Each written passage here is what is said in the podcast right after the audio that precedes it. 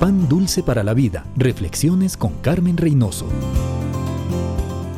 Hay una pareja de misioneros sirviendo en un país musulmán considerado por muchos peligroso. Dirige una escuela para niñas y una escuela de oficios para adolescentes. Con oración y duro trabajo han hecho de este ministerio una herramienta de bendición y evangelización en la ciudad que viven. Recientemente Dios les ha bendecido con unos gemelitos que han llenado de alegría su hogar. Amigos y familiares están preocupados por su seguridad y la de los pequeños. Muchos le han aconsejado regresar y servir tranquilos en su propio país, pero ellos saben que Dios les llamó a este lugar y la paz que sobrepasa todo entendimiento les da la tranquilidad de seguir ministrando en este lugar. Ellos no le temen al futuro, Dios ya está allí.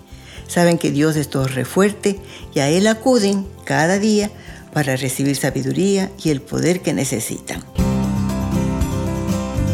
Pan dulce para la vida. Reflexiones con Carmen Reynoso.